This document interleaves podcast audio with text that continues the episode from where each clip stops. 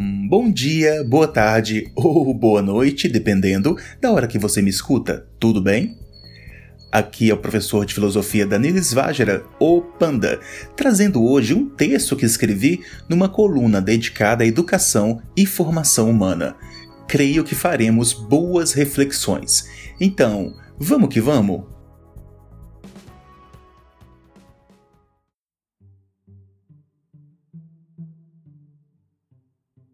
Hoje, dia 26 de junho, comecei a tomar café. Escrita em 1993, letras cursivas e infantis, havia mais coisas entre tais palavras e o mundo do que este humilde escritor poderia imaginar. Mas partamos do início, como todo parto socrático, devagar e constante sempre admirei educadores. Talvez por tanto me marcarem, acabei tornando-me um e apaixonado pelo que faço. Desde meu início no ato, pois todo educador também é no fundo um ator, me fascinava compreender o papel da voz e das palavras no processo, o grave, o agudo, o suspense, a alegria. Tudo numa mais completa ordenação sonora, ditava o ritmo das aulas.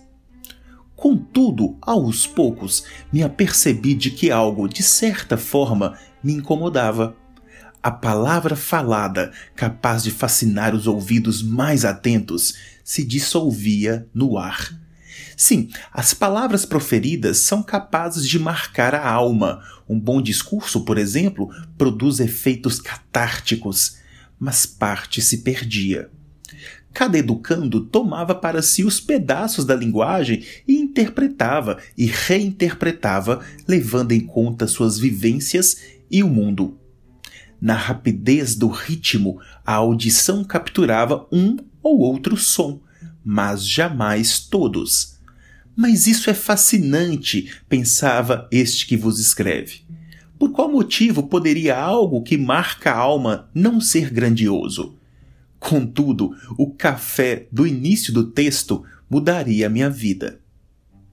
Vasculhando antigos cadernos, encontrei certa vez uma capa verde, cujo título Doces Sonhos me chamara a atenção, e resolvi checar o que viria a ser aquele misterioso objeto.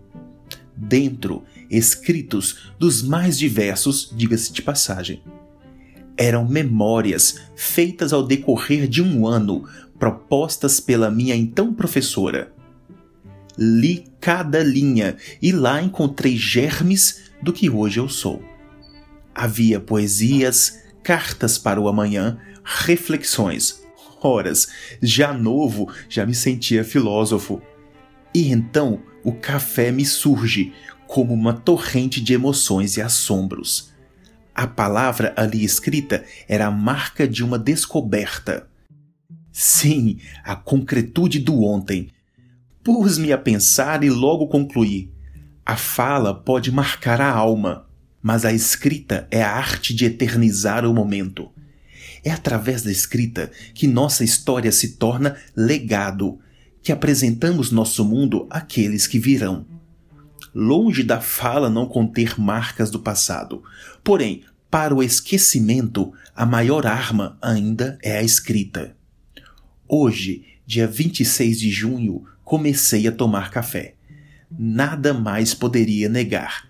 Naquele dia, o verbo entrava para a história. No mínimo, nesta história.